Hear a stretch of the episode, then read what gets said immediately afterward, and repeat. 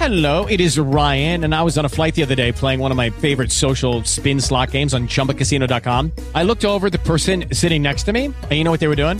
They were also playing Chumba Casino. Coincidence? I think not. Everybody's loving having fun with it. Chumba Casino is home to hundreds of casino style games that you can play for free anytime, anywhere, even at 30,000 feet. So sign up now at chumbacasino.com to claim your free welcome bonus. That's chumbacasino.com and live the Chumba life. No purchase necessary. VGW Group. Void were prohibited by law. See terms and conditions. 18 plus. Si quieres comer unas buenas galletas, hazlas tú mismo, en casa.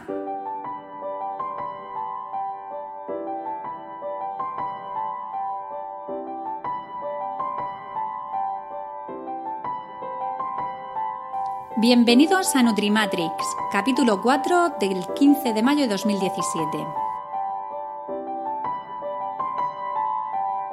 Muy buenas, soy Ángela Manso Asensio, dietista nutricionista y tecnóloga de alimentos, y esto es Nutrimatrix, un podcast quincenal con consejos sobre nutrición en el que desmontaremos algunos mitos sobre alimentación.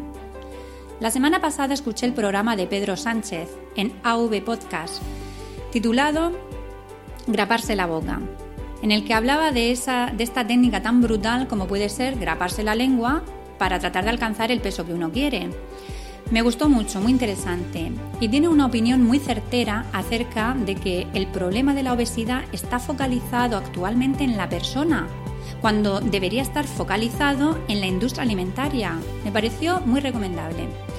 Desde luego esta técnica hay que incluirla en nuestra lista de dietas milagro. Por cierto, en el episodio de las dietas milagro, un oyente, Luis Eladio, me preguntó que si podía cambiar un bocadillo de tortilla o lomo por esas barritas que sustituyen una comida. Bueno, yo ya le contesté por la misma vía con la que él se puso en contacto conmigo, pero quiero aprovechar esta pregunta para aclarar el tema de las barritas, los batidos o los sobres que sustituyen una comida. Vamos a ver. El problema de estos productos es que, aunque te digan que te van a proporcionar las cantidades idóneas de proteínas, hidratos de carbono, grasas, vitaminas y minerales que tu cuerpo necesita, eso no es del todo el cierto. Normalmente las barritas pueden llegar a tener, eh, ¿cuánto? ¿10, 20, 40 componentes? Y pensar que con eso tu cuerpo ya tiene todo lo que necesita es mucho suponer. Los alimentos aportan mucho más que eso. Hay alimentos que pueden llegar a tener hasta 2.000 incluso más, hasta 3.000 sustancias químicas distintas. Actualmente solo conocemos unas 50 o 60 sustancias químicas que componen los alimentos, pero cada día están descubriendo nuevas. Y mm, es el conjunto de todas esas sustancias que todavía no conocemos, pero que sabemos que están ahí, lo que hace que tengamos una salud buena. Por lo tanto, eh, por muy bueno que te digan que es una barrita o unos batidos o unos sobres, su composición no se puede comparar a una comida. Como ya le dije a Luis, donde hay un bocadillo de tortilla, de lomo, de queso fresco, mm, de jamón serrano, de atún con lechuga o tomate, que se quite cualquier barrita. Es que son dos mundos distintos. Pero como siempre digo, yo te doy la información que es mejor y por qué es mejor, pero luego tú haz lo que mejor se adapte a tu vida. Ahora vamos con el tema que nos ocupa hoy, que es el etiquetado nutricional. Vamos a ver en este programa por qué es importante saber leer un etiquetado nutricional y te daré unos consejos prácticos eh, sobre cómo elegir adecuadamente un producto, en qué te tienes que fijar y en qué tienes que, y qué tienes que tener en cuenta. Empecemos. ¿Por qué es importante no solo saber, sino leer una etiqueta nutricional? Porque el etiquetado está hecho para nosotros, para ti y para mí es decir, para el consumidor, para darnos información acerca de lo que vamos a comprar. La legislación obliga a la industria alimentaria a darnos esta información que nos ayuda a elegir adecuadamente un alimento.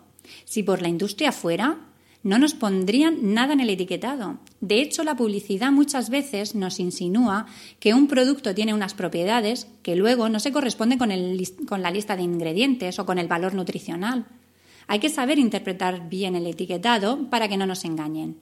Me acuerdo una vez, esto es cierto que fue hace tiempo, que en el etiquetado, y el etiquetado ha evolucionado bastante, que mm, coger una bolsa de pipas que decía que no llevaba sal. Le dabas la vuelta y leías en la lista de ingredientes pipas y sal. Alucinante.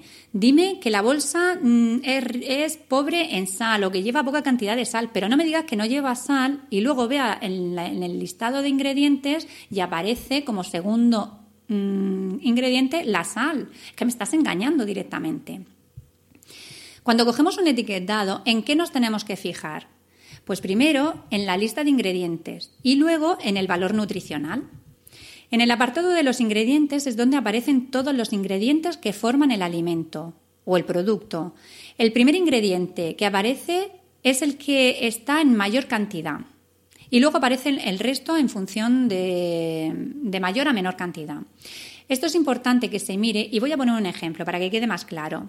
Ahora mismo tengo delante de mí dos tabletas de chocolate. Una es chocolate con leche y la otra es chocolate rica en cacao, concretamente 80% de cacao. Si leo la lista de ingredientes de la tableta de chocolate con leche, su primer ingrediente es el azúcar. Luego lleva leche desnatada en polvo, grasas vegetales, manteca de cacao, leche, eh, grasa láctea y ahora, después de seis ingredientes, aparece el cacao y sigue la lista con tres ingredientes más. Mientras que si leo los ingredientes del chocolate rico en cacao, el primer ingrediente que aparece es el cacao. Luego lleva azúcar de caña, manteca de cacao y vainilla. Y no lleva ningún ingrediente más. Si voy al supermercado y leo estas dos etiquetas, debería de elegir la pastilla de chocolate rica en cacao, ya que tiene por un lado menos ingredientes y por lo tanto es un producto menos procesado, pero es que por otro lado mm, el primer ingrediente que aparece es cacao y no es azúcar y esto es importante. Volvamos al etiquetado. En esta lista de ingredientes también deben incluirse los aditivos, que son sustancias que se añaden al alimento para modificar las características, pues ya sean del aroma, el color, la textura, es decir, sus características organolépticas. O también se pueden añadir para que se conserve mejor el, producto, que sean más duraderos y que sean más seguros. En este mismo apartado de, de ingredientes debe aparecer los alérgenos. Antes por el tamaño de letra costaba mucho trabajo encontrarlos. Em, con el nuevo etiquetado, estos alimentos deben aparecer de forma destacada, no solo porque la letra es mayor, sino también porque el color de la mm, o sea, el tipo de letra puede ser distinta o el color eh, en el que aparece mm, el ingrediente es distinto, bien que lo pongan en negrita o de otro color. El hecho es que en un simple vistazo puedas localizarlo.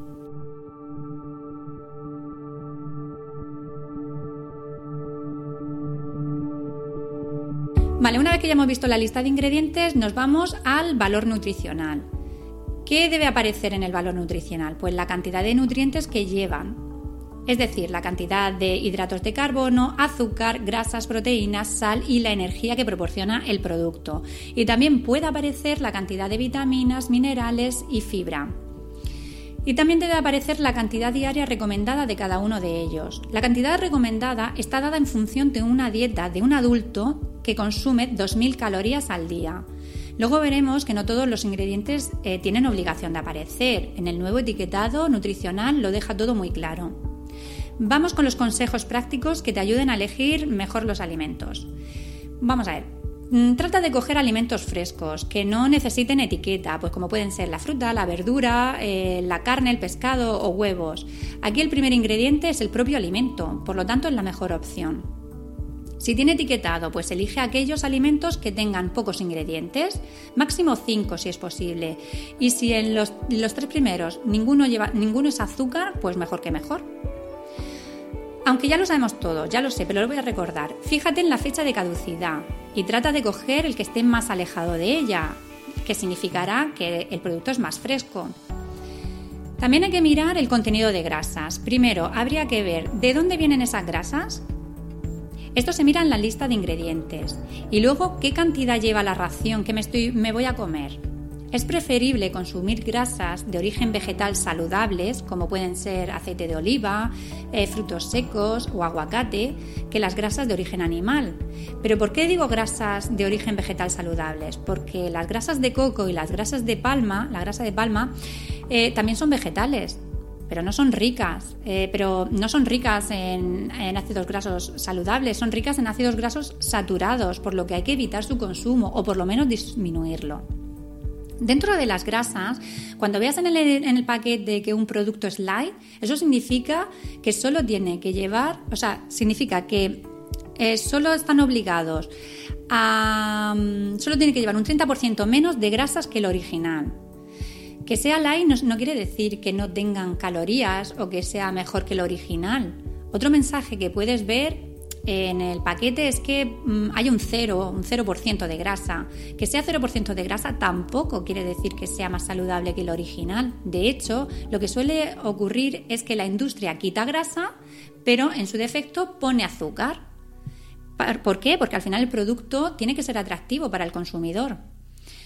A veces es mejor comerse el producto original, ya que nos puede saciar más y comeremos menos que el producto que es light o que es grasa, que a veces mm, simplemente porque lleven estas etiquetas parecen que nos están dando permiso para comer más de este producto. Cuidado con esto.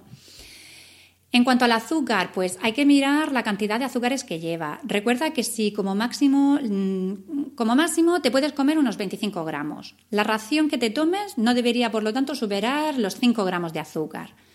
El consumo de azúcares se ha limitado a un 5% de las calorías totales, de modo que si estamos haciendo una dieta de 2.000 calorías, pues podríamos tomar como máximo 25 gramos de azúcar. De aquí viene la cifra, pero si resulta que el consumo lo tiene que hacer un niño pequeño, las cantidades son menores. ¿Mm? Cuidado. Cuando os encontráis un alimento em, que tiene en, su, en un paquete eh, la palabra azúcares o la frase azúcares añadidos, esto no quiere decir que el producto no lleve azúcares. Solo significa que durante la fabricación de este producto no se ha adicionado azúcares del azucarero, azúcares añadidos, pero si los ingredientes que forman el producto de forma natural llevan azúcares, ese producto sí puede llevar azúcar, aunque no sean añadidos. También debemos fijarnos en la sal. La recomendación para la sal es consumir menos de 5 gramos de sal al día. Los alimentos que tengan más de un gramo de sal deberías dejarlos. Lo adecuado sería que la ración que te vas a, a comer pues no supere los 0,35 gramos de sal. Cuidado con los mensajes que aparecen en el paquete del producto, que a veces nos pueden confundir, ¿no? Por ejemplo, eh, un alimento bajo en sal solo significa que ese alimento lleva un 25% menos de sal que el producto original. Pero si el producto original lleva mucha cantidad de sal, el alimento bajo en sal también lo va a llevar. No te quedes en el marketing, en la publicidad o en los mensajes que tratan de captarte. Mira el etiquetado, así sabrás la cantidad exacta de sal que lleva ese producto. Para considerar un alimento rico en, fibra, debería tener aproximadamente unos 100 gramos de fibra por cada 100 gramos de producto.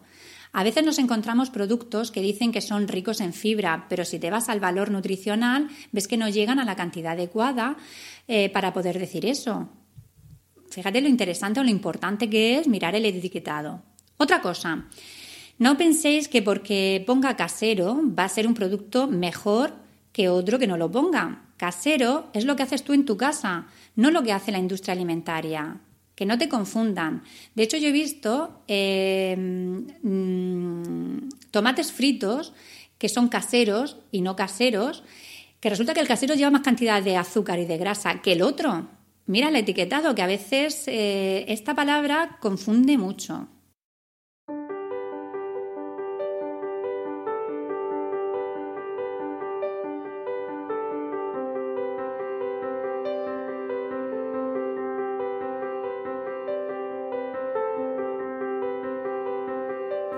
Por este tipo de mensajes debes de leer el etiquetado de los alimentos, porque la publicidad es muy fuerte, muy potente y, lo tiene todo muy bien pensado, muy bien estudiado. Te vas a encontrar productos que tienen una apariencia de ser saludables cuando realmente no lo son. Es lo que sucede, por ejemplo, con las galletas. La industria se encarga de ponerte bien visible que en el, en el paquete que las galletas en cuestión, la que cojas, eh, son integrales, son ricas en vitaminas, fibras bajas en grasa, bajas en calorías, que son bio. Pero si nos vamos a la lista de ingredientes, veremos que generalmente el segundo ingrediente que suele aparecer es el azúcar. Y no, eh, y no suele llevar poco, por cierto. O sea, si el segundo ingrediente es azúcar, ya puede llevar toda la fibra, la vitamina, eh, que sea todo lo bio que uno quiera, que ese producto no es saludable. Luego, puedes hacer lo que quieras, pero por lo menos que el mensaje de los paquetes que no te confundan. El que sea bio o que sea ecológico no quiere decir siempre que por ello el producto sea más saludable. Ojito con esto. Una crema de chocolate, aunque sea bio, su componente mayoritario sigue siendo el azúcar. Pero no nos volvamos locos ni, ni paranoicos con este tipo de mensajes. Vamos a ver, yo tengo aquí delante dos pastillas de chocolate y no lo he comprado para hacer este programa, sino que en mi casa se consume este tipo de productos. Em, pero sabiendo que no son saludables, es decir, un poquito de sentido común y ya está, no hace falta nada más. En general, galletas buenas hay más bien pocas. Casi todas están formadas por harinas refinadas y azúcares. Si quieres comer unas buenas galletas, hazlas tú mismo. En casa, coge avena, Mm, de estas que no llevan azúcar. Añádele un plato bien, mm, plátano bien maduro o manzana con canela. Tritúralo y luego le añades unos frutos secos, por ejemplo unas nueces, y lo horneas. Obtendrás de esta forma unas galletas mucho más saludables y saciantes que las que te puedas encontrar en las estanterías de los supermercados. Hasta aquí con los consejos. Ahora vamos a ver las principales novedades del etiquetado eh, que, entraron en vigor el 13 de diciembre de 2017, según la Agencia Española de Consumo y eh, Seguridad Alimentaria y Nutrición. Vamos a ver cuál es la información nutricional obligatoria que debe aparecer en el etiquetado. Si tienen, eh, a ver, se tiene que declarar de forma obligatoria el valor energético, las grasas, las grasas saturadas, los hidratos de carbono, los azúcares, las proteínas y la sal. Todo esto tiene que estar expresado por 100 gramos o por 100 mililitros de producto. Y será voluntario el que aparezca, pues si vienen porciones o, por ejemplo, si vienen en raciones. De momento no es obligatorio decir si llevan ácidos grasos trans, pero si lees en la lista de ingredientes la palabra hidrogenado o parcialmente hidrogenados, están haciendo referencia a las grasas trans. Eh, yo en este, en este caso sí que dejaría el producto en la estantería. Las grasas trans son más perjudiciales para el organismo que las grasas saturadas. Y en España, insisto, las empresas no tienen obligación, de momento, de ponerlo en el etiquetado. La información nutricional voluntaria, no obligatoria, sería la cantidad de ácidos grasos monoinsaturados o poliinsaturados que llevan, los polialcoholes, almidón, fibra alimentaria, vitaminas o minerales. El nombre del alimento la presencia de posibles alérgenos, la cantidad neta y la fecha de duración mínima se debe indicar independientemente del tamaño del paquete. Los aceites o grasas de origen vegetal se podrán agrupar en la lista de ingredientes, pues bajo la denominación, por ejemplo, de aceite vegetal o grasas vegetales. Pero ahora deben de decir de dónde proceden ese aceite. Hasta ahora aparecía en el etiquetado este producto contiene grasas vegetales y el consumidor pensaba, ah, este producto lleva eh, aceite, de oliva. Pues no. Si el producto llevara aceite de oliva, que es más caro que el de palma o el de coco, ya se preocuparía la industria de que apareciera el paquete bien grande. Luego lo que nos estaban dando era aceite de palma o aceite de coco.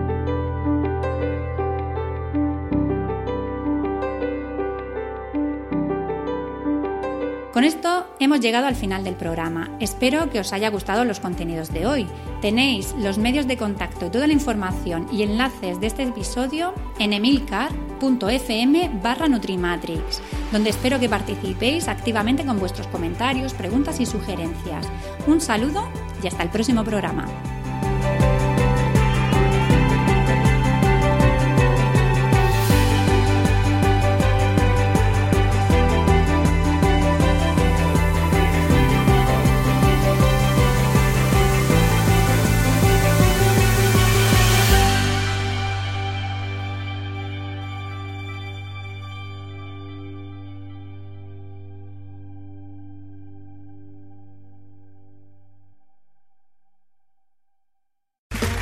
Okay, round two. Name something that's not boring. A laundry? Ooh, a book club. Computer solitaire, huh? Ah, oh, sorry, we were looking for Chumba Casino. That's right. ChumbaCasino.com has over 100 casino style games. Join today and play for free for your chance to redeem some serious prizes. ChumbaCasino.com. No purchase necessary. Full prohibited by law. 18 plus terms and conditions apply. See website for details.